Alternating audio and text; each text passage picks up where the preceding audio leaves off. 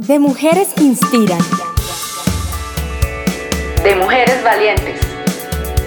De mujeres berracas.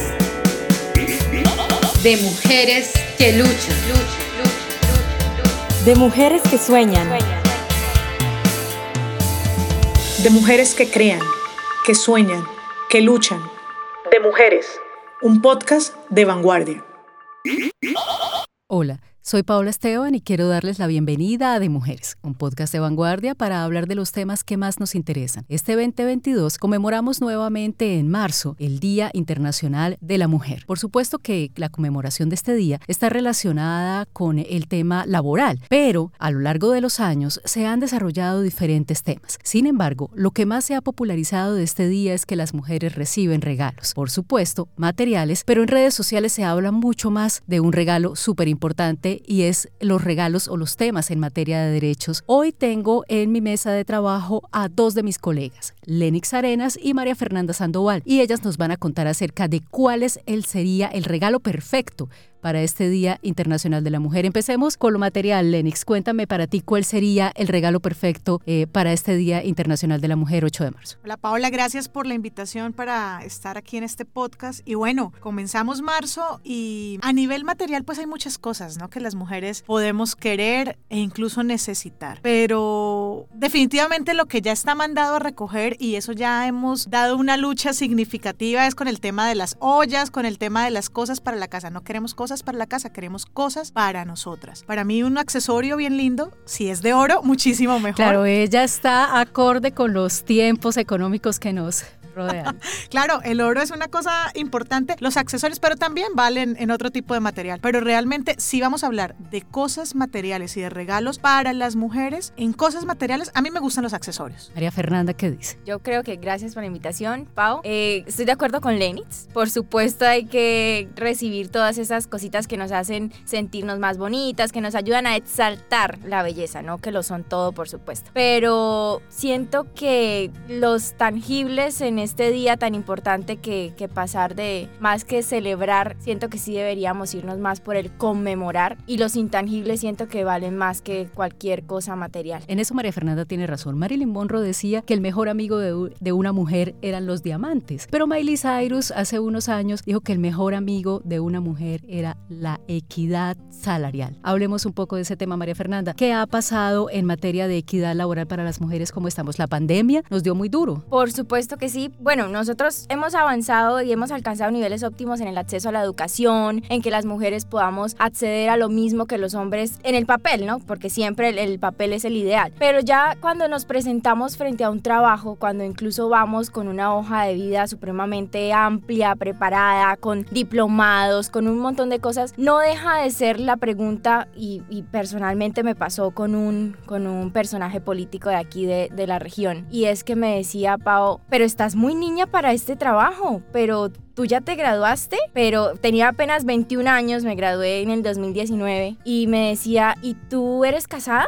¿Y tú con quién vives? Más que de dónde te graduaste, por qué te interesa este trabajo en el ámbito político, más que esas preguntas, todas las preguntas fueron enfocadas a eso. Nos hace más preguntas relacionadas con la vida personal. Lenix, ¿te ha pasado? ¿Te ha pasado como sentir esa de pronto esa inequidad un poco por un trabajo que tú haces muy bien hecho y ver de pronto un caballero que está eh, en una situación un poco con menos de pronto conocimientos, menos de pronto habilidades, pero con una mejor oportunidad o chance? Mira, Pau, yo sí voy a ser súper sincera. Yo no he he sufrido ese tipo de situaciones, pronto porque mi fuente va más enfocada hacia el mundo del entretenimiento y el entretenimiento se mueve en su mayoría de veces por, mujeres eh, y digamos que la fuente no nos, la fuente me ha ayudado mucho a estar muy en un equilibrio tanto con hombres como con mujeres. Pero sí traigo a colación precisamente una historia que está sonando estos días y que está en el top de Netflix, precisamente eh, eh, inventando a Ana Delby. Es una situación muy puntual, es una historia de la vida real y cuando cuando ella se inventa todas estas mentiras para ser una mujer súper poderosa en Nueva York, al principio,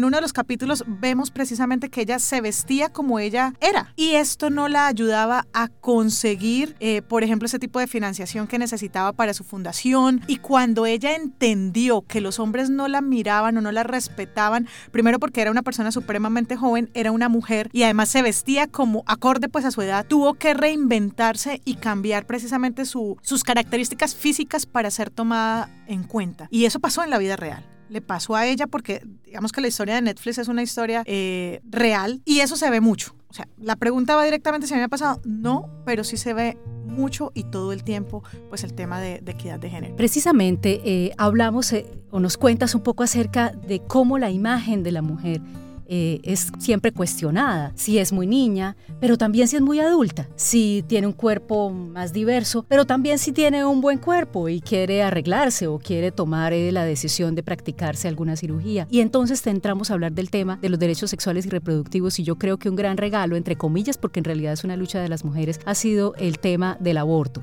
y esta eh, decisión de la Corte Constitucional de otorgar el aborto libre hasta la semana 24. Lennox, ¿cómo viste el debate? En redes sociales y qué piensas de lo que ha sucedido. Bueno, Paola, es un tema que tiene mucho de dónde cortar. Claro, las opiniones han sido diversas, a favor, en contra, pero sin duda creo que es el mejor regalo que nos puede pasar en este momento a las mujeres colombianas. En Colombia se ha venido trabajando en una lucha muy constante y lograr esto, en mi concepto, creo que es un avance significativo y uno de los mejores regalos para este mes de marzo para las mujeres. Pero yo pienso que mucho del debate tiene que ver con la falta de educación y de lectura sobre los alcances que puede llegar a tener. Mucha gente se lanza a opinar en redes sin conocer el trasfondo, sin leer esa letra pequeña y claramente cada decisión que toma la corte tiene un trasfondo y entonces el tema era que a los seis meses el bebé ya estaba totalmente formado, cosa que además es cierta, pero detrás de eso hay una serie de lineamientos porque eso no es así, vamos y hagámoslo a la mala y tiene seis meses, no. Entonces la invitación en este momento para mí es decirle a la gente, lean,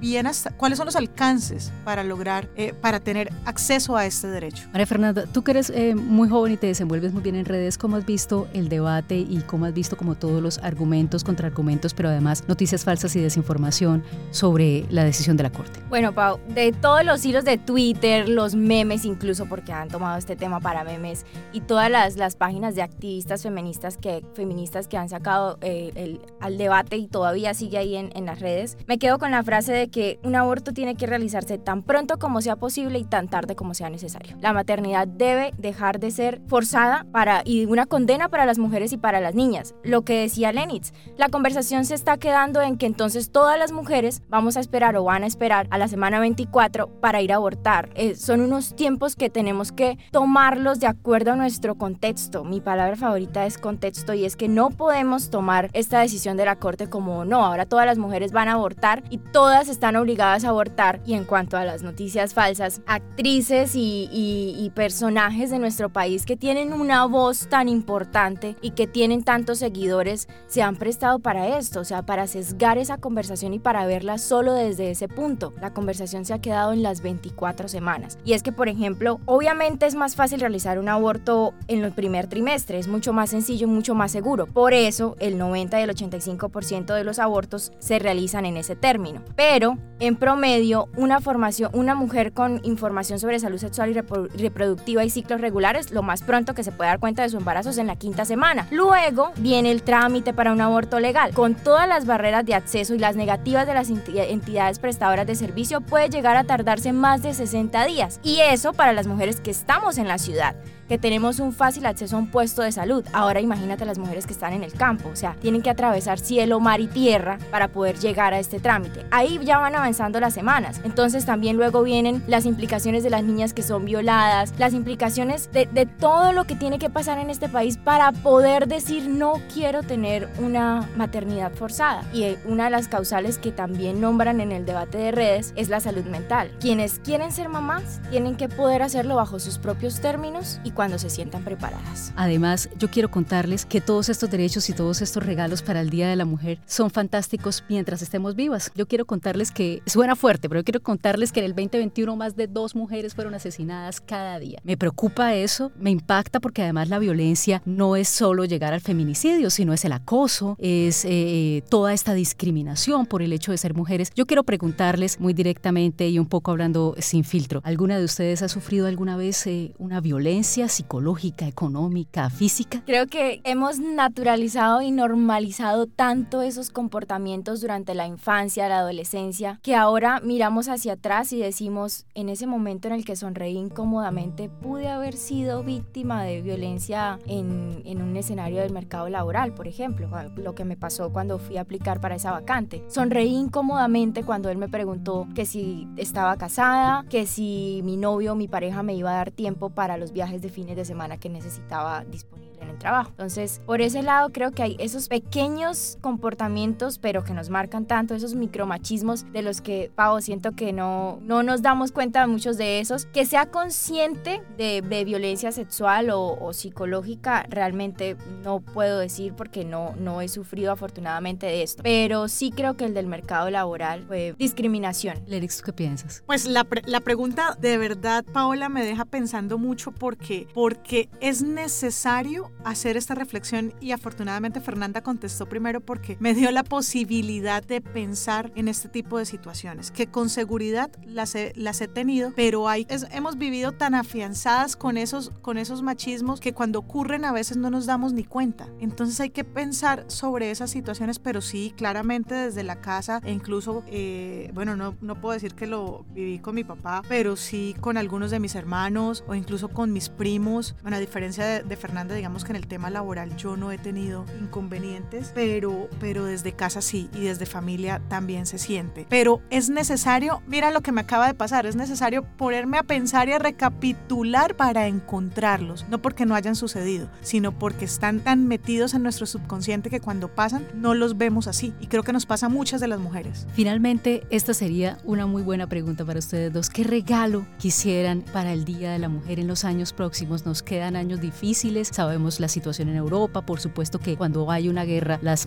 más afectadas son las mujeres, niños y niñas. Cuéntenme cuál sería para ustedes el mejor regalo que podríamos recibir las mujeres. Por supuesto que es un regalo entre comillas porque en realidad es una lucha que nos damos día a día, pero ¿cuál piensan ustedes que sería como ese gran regalo que podemos eh, recibir, alcanzar, darnos incluso a nosotras mismas? Mira, Paola, eh, acabas de decir precisamente esto, no son regalos, son luchas que, que hemos venido trabajando y literal guerreándola año tras año. Cada logro es el resultado de un trabajo muy fuerte de muchas mujeres que alzaron su voz, que alzaron su protesta para lograr todo lo que hemos llegado a, a conseguir en ese momento. Yo quiero contarte, quiero contarles, las mujeres en Latinoamérica tienen un 20% menos de los derechos legales otorgados a los hombres. ¿Qué tal si un excelente regalo es disminuir esa brecha que hay? Es un 20%, sigue siendo altísimo. Entonces yo creo que eh, ese es uno de los, de los mejores regalos que podemos seguir recibiendo las mujeres. Respeto, respeto desde la casa, el respeto desde nuestra pareja, desde nuestros jefes, desde nuestros compañeros de trabajo. Eh, muchas veces bromean, no, pero es que el Día de la Mujer, ¿y cuándo es el Día del Hombre? Entonces yo pienso que, que el respeto básico en todos nuestros círculos, que los hombres se tomen un poquito de tiempo para pensar en alguna, alguna situación en tono de burla que nos, que nos hacen a diario y que piensen, hey, caramba, la estoy embarrando, ¿qué es lo que les estoy diciendo a mis compañeras? Entonces la invitación es esa, a que los hombres piensen de pronto un poco más antes de decirnos ciertas cosas, porque además, así como nosotros tenemos ya en el subconsciente, ellos también lo tienen. Entonces también ellos tienen que trabajar en su proceso de, de acercamiento con las mujeres. Ellos de pronto de manera indirecta lo hacen. También es una cultura que ha venido afianzada a lo largo de los años. Es una cultura que se ha venido pasando de generación a generación lastimosamente. Y son ellos también quienes tienen que cortar un poco ese, ese hilo y tratarnos por igual somos, somos mujeres con los mismos derechos, con las mismas capacidades, a veces con más capacidades.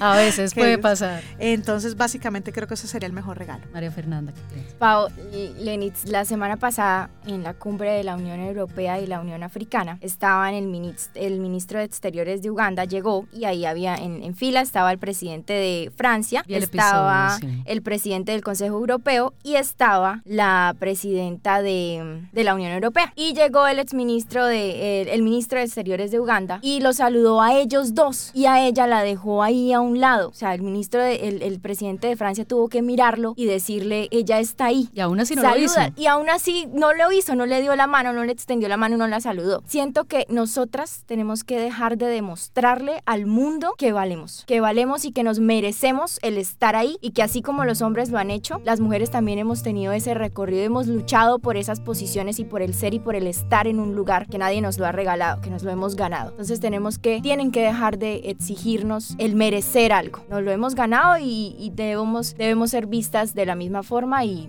no sentirnos que estamos ahí solo por el hecho de ser mujeres o por una cuota que, que le estamos exigiendo al mundo. No somos una cuota, no somos un, un documento para cumplir, somos unas mujeres que nos valemos el estar ahí y que nos hemos luchado por el estar, por el ser y por el merecernos el respeto de, de los demás. Que este 8 de marzo eh, nos demos a nosotras mismas el regalo de seguir luchando, de seguir trabajando, eh, de seguir estando eh, unidas, que eso también es una cosa supremamente importante y que se ha hecho con los años. Me gusta mucho esta nueva generación de mujeres que se unen, de mujeres que hacen cosas, que trabajan en colectivo y esto es muy importante. Quiero darle las gracias a Lenix Arenas, a María Fernanda Sandoval por haber aceptado mi invitación. Una última cosa, que nos den todo eso y más y si se les enreda un dijecito de oro, está perfecto. Por supuesto.